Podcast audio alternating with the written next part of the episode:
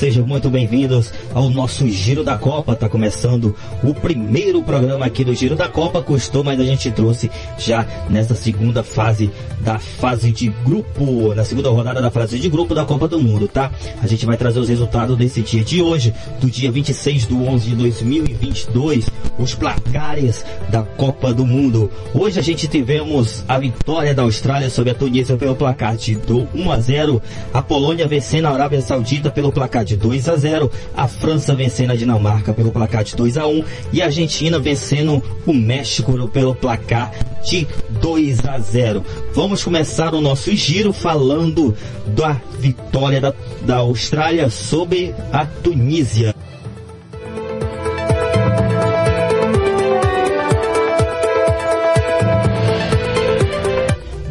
Jogo de 7 horas não foi daquelas maravilhas, tá? Mas a, a, Austrália conseguiu vencer a Tunísia pelo placar de 1 a 0. O jogo não foi muito bom. O jogo, tá pessoal? Esse, esses jogos das 7 da manhã está sendo é, verdadeiramente um desastre. Mas podem melhorar daqui ou na próxima rodada provavelmente vai melhorar sim, porque é, tá começando a frase, a fase de mata-mata, né? Vai começar e já essa terceira rodada já é mata-mata. Quem não vencer pode sair já na fase de grupo. Então vamos começar pela a, a Austrália venceu a Tunísia, não é isso? A Tunísia com essa derrota fica apenas com um ponto na quarta colocação tá muito difícil de se classificar. A Austrália vai para segundo colocado no grupo D. A gente já pulando para o jogo, o jogo que ocorreu 11 horas no caso, que foi o jogo o jogo da Polônia e Arábia Saudita.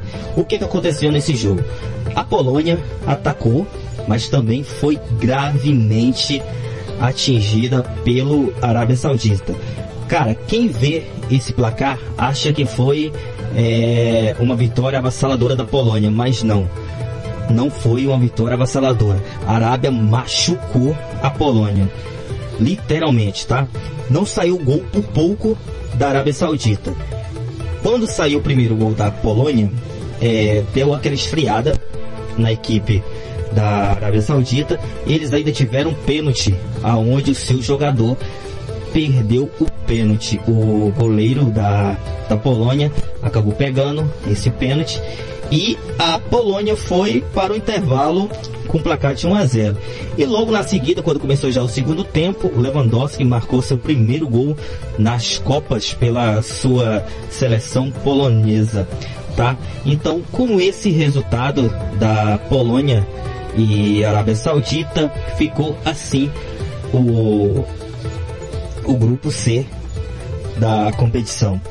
É, Polônia em primeiro lugar com quatro pontos e Arábia Saudita com três e agora também Argentina com três com três pontos, tá?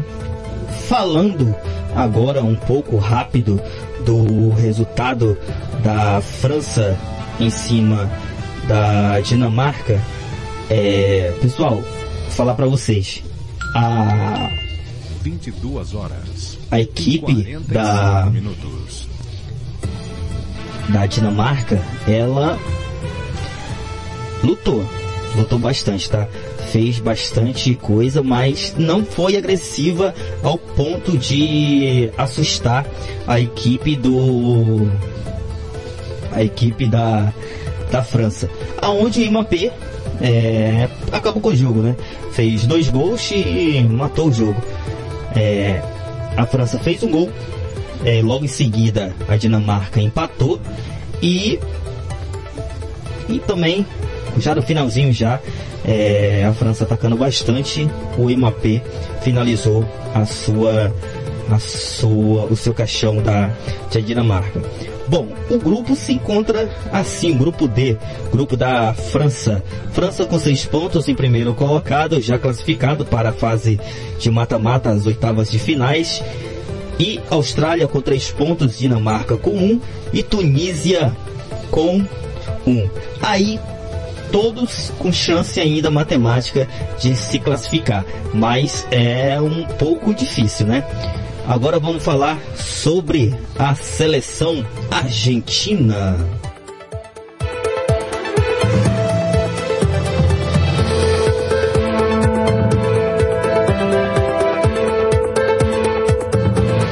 Bom, a seleção argentina é, mereceu o resultado.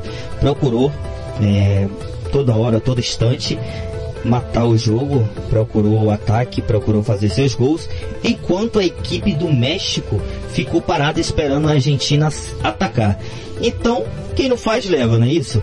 E o que ocorreu? A Argentina massacrou, massacrou o México. O México não conseguiu fazer nada, o México não conseguiu sair de trás. Messi fez um gol. E, cara, não sei, mas eu estou torcendo para a Argentina não se classificar. Mas agora a Argentina já se encontra na segunda colocação. Hoje a gente no grupo C temos Polônia com 4 pontos, México em último colocado, no, no, caso em quarto lugar, apenas com um ponto. A Argentina vem em segundo lugar agora com 3 pontos, Arábia Saudita com 3. Como é que está o grupo? Argentina e Polônia. Se empatar, a Argentina pode se classificar. Mas se a Arábia Saudita ganhar ganhar desse da, do México, pode se classificar. Se o México ganhar com a vantagem de gols boa sobre a Arábia Saudita, o México pode se classificar. Então, tá difícil, né? Tá difícil esse grupo aí, mas eu creio que passe é, Polônia, Polônia e Argentina. Se nada, nada disso der errado, né? Pessoal, voltando aqui falar para vocês, é, vou fazer um intervalo aqui rapidinho, é, muito breve, e eu volto para trazer informações sobre a contratação do Vitor Pereira, o novo técnico do Flamengo no 2023. Diretoria anunciou e o técnico vem. Técnico é, português Vitor Pereira chegando para é, temporada 2023 no Mengão.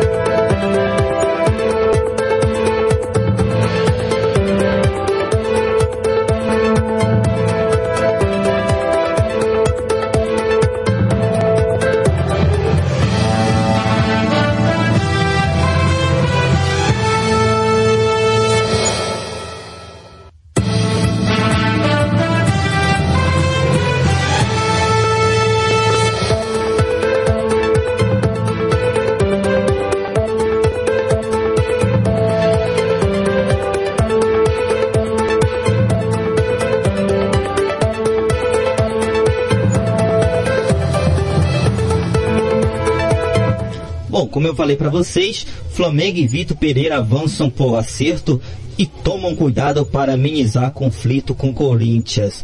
O treinador e clube já têm alinhamento questões financeiras, mas se cercam de cuidados jurídicos por contrato em Vitor do Vitor Pereira com os clube paulista. O português usa o tempo para resolver a vida pessoal e debater a demissão.